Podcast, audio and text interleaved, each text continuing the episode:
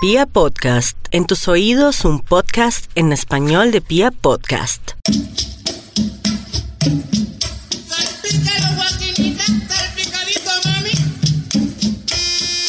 Ellos han puesto al mundo entero a gozar con el sabor tropical de la salsa. Salsa. Soneros. Una cita con lo mejor de la música antillana. Soneros. Un recorrido musical por la historia de la salsa, sus compositores, sus intérpretes y todo lo mejor del género musical que revolucionó al mundo. Soneros te da la bienvenida. Bienvenidos.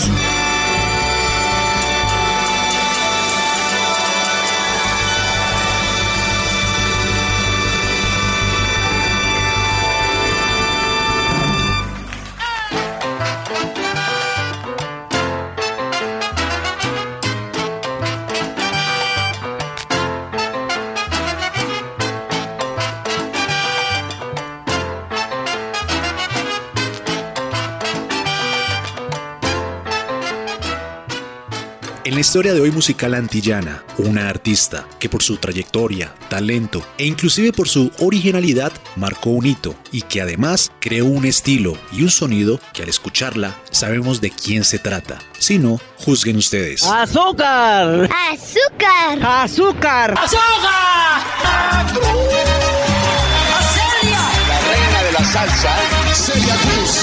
Así es, la guarachera de Cuba. Celia Caridad Alfonso nació en un barrio llamado Santo Suárez, en La Habana, el 21 de octubre de 1925. Fue la segunda hija de un fonoguero de ferrocarril, Simón Cruz, y de la ama de casa, Catalina Alfonso. Compartió su infancia con sus tres hermanos, Dolores, Gladys, Barbarito y 11 primos más. Desde muy joven comenzó a cantar y a bailar en las ferias habaneras y participaba en programas radiofónicos para aficionados, en los que obtenía premios como pasteles o cadenas de plata. Y fue por un tango, Nostalgia, que recibiría su primera paga. Yo me sentaba en la tarde ya, como las seis de la tarde, durmiendo los muchachos. Pues yo me sentaba a cantarles uno por uno. Entonces la gente, cuando escuchaba que yo estaba cantando, venían a la puerta de mi casa. Yo creo que precisamente por eso fue que mi primo Serafín se percató, pues de que yo tenía agarre o no sé. Entonces me dijo, arréglate, que te voy a llevar a un programa de aficionados. Entonces me fui a la emisora y canté un tango y ahí me gané el premio. Entonces viendo yo que tenía suerte, decía yo, dije, bueno, pues ahora voy a ir a todas las emisoras. Al pasar de los años, Celia se convertiría en una opositora del régimen castrista. Por tal motivo, es obligada a dejar su amada Cuba. Amigos y conocidos de la cantante cuentan cómo fue el proceso emigratorio. Pregonar. Que dice así el yerberito llegó. Llegó. Celia, como muchos otros, salieron con un contrato y después, por una razón u otra, fueron alargando su estancia, permanecieron y decidieron no regresar.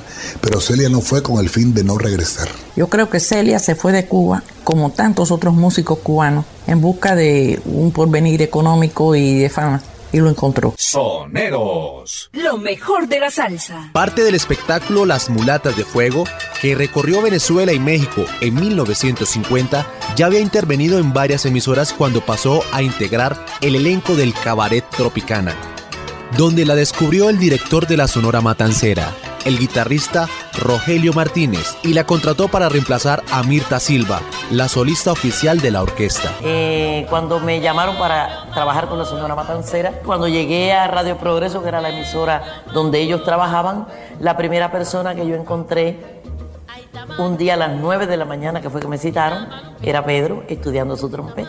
Entonces, todos los días, cuando se ensayaba en la Sonora, el primero que llegaba era Pedro y la segunda era yo. Y empezó esa amistad bastante bonita. La gente consideraba que Mirta Silva no debía haber sido eh, eh, sustituida por Celia. Irmita había ganado bastante dinero y ya hizo su casa en Puerto Rico, ya quería irse a descansar a su casa. Las cartas llegaban diciendo, saquen a esa mujer que no pega con la sonora. A lo largo de los años 50, Celia Cruz y la Sonora Matancera brillaron en Cuba de Pío Leiva, Tito Gómez y Barbarito Díez, del irrepetible Benny Moré, del dúo Los Compadres, con Compay primero Lorenzo Hierrazuelo y Compay segundo, la Cuba de Chico O'Farril y su Zum Zum Baby, la de la conga de los Habanas Cubas Boys, la de Miguel Matamoros con su Mamá Yo Quiero Saber de dónde son los cantantes, la de Miguelito Valdés con su Babalú. Celia aportó su Cao Cao Maní, Picao y se convirtió en un éxito.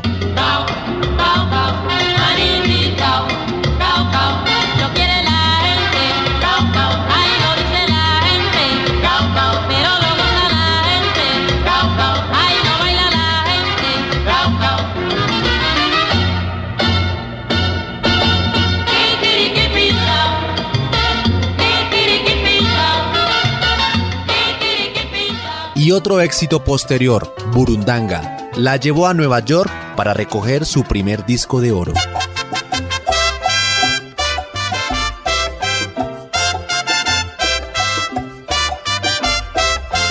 Estás escuchando Soneros, lo mejor de la salsa. Songo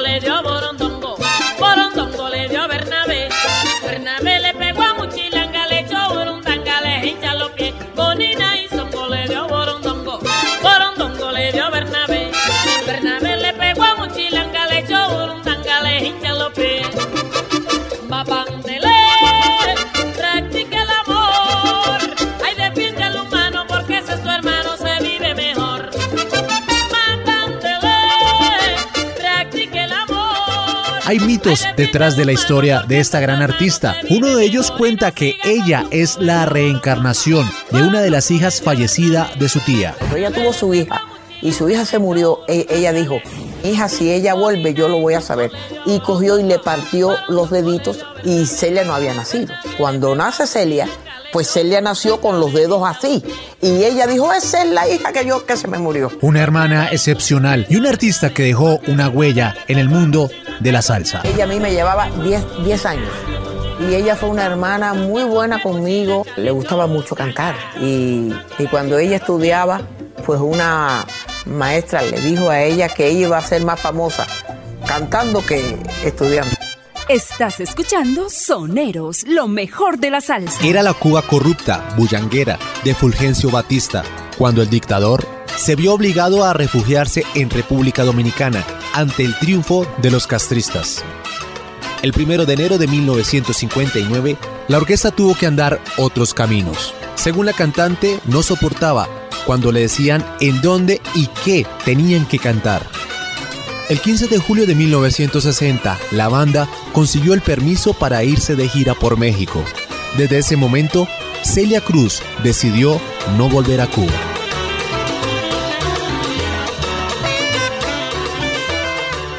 A partir del 7 de abril de 1962, cuando supo de la muerte de su madre y no pudo entrar a la isla para asistir al entierro, llegó a confirmar incluso que estaba dispuesta a inmularse haciendo estallar una bomba si con ello hacía desaparecer al comandante. Tres meses después, el 14 de julio de 1962, Celia Cruz se casa con el primer trompetista de la orquesta, Pedro Nay, quien a partir de 1965, en que ambos dejaron la sonora, se convirtió en su representante. Es que nosotros creemos que la compenetración que hemos tenido es que siempre hemos estado hablando. Lo digo en una sola palabra, comunicación. Las parejas no deben guardarse nada, nada. Que te molesta lo que él hizo.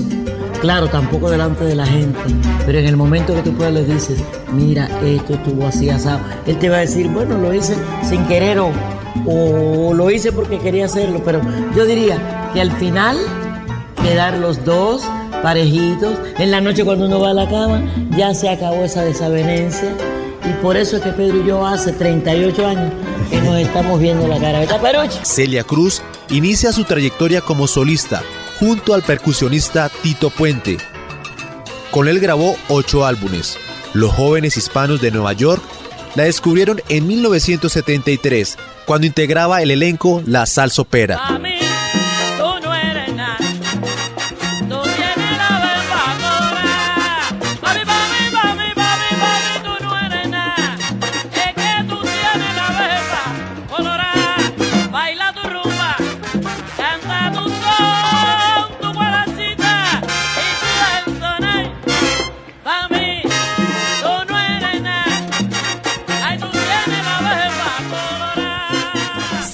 Navegando con nosotros, soneros, lo mejor de la salsa.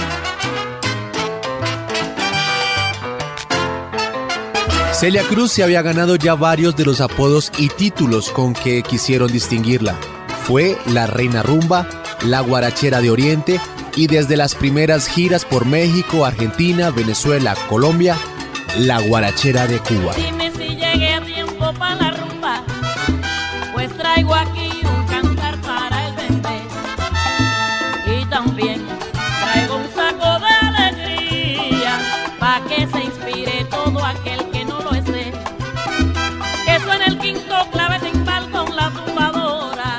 En el año de 1997, Celia Cruz graba un concierto en vivo en el estadio de los Yankees con las estrellas de la Fania. El éxito fue una constante en los conciertos. Esa voz electrizante, su alegría contagiosa y el llamativo vestuario fueron pronto una bandera de identidad de los inmigrantes. Ella a su vez se convierte en el estandarte anticastrista. A diferencia de las grandes estrellas, de la magnitud que ella llegó a ser, no tenía esa conciencia de diva, de, una mujer eh, que vivía por encima de las nubes, que estaba en el cielo, sino que tenía sus pies muy pegados a la tierra y que mantenía una, una dignidad personal y un trato con la gente, con todo el mundo, que la mantenía aparte del resto de la gente. Yo no salgo mucho si no tengo nada, si no tengo que trabajar, no estoy en la calle. Eh, para discoteca ya no estoy.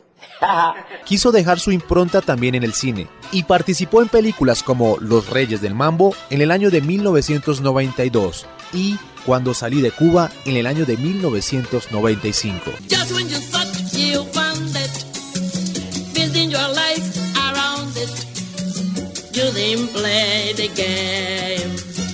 Only yourself to blame. Naturally, the love, ooh la la, dancing to other songs. All of the bets you play, only good yesterday. Coins a little rough. Pasaron los años y Celia Cruz hasta el último momento conservó una vitalidad insólita. Feliz con su flamante Grammy al mejor álbum de salsa por La Negra Tiene Tumbao, en el verano del 2002 celebró su 40 aniversario de matrimonio con una fiesta que lo organizó la cantante española Lolita. En noviembre durante un concierto en México perdió el control del habla. Al regresar a Estados Unidos, se sometió a la extirpación de un tumor cerebral, pero al final no hubo remedio. Aún así, el 13 de marzo apareció por última vez en público, cuando la comunidad latina le rinde un tributo. Ella rogó que no fuera como una despedida. Se sentía optimista y con fuerza. Por esos días, entre febrero y marzo, grabó un último disco, que no llegó a verse editado. Celia falleció y, y el pueblo se tiró para la calle. Miles de personas, medio millón de personas atendieron a su funeral. Nueva York cerró la calle más importante de, de este país, que es la Quinta Avenida. O sea, el desbordo de cariño por Celia fue inmenso. Y ahora te toca a ti cerrar esta noche tan especial, ya lo hiciste con broche de oro. Muchas gracias a todos en nombre de la cadena Telemundo, de todos los artistas que participamos en esta emotiva reunión, en nombre de todo el público que la adora, decimos gracias, gracias Celia Cruz. Por tu voz, por tu amor, que Dios te bendiga.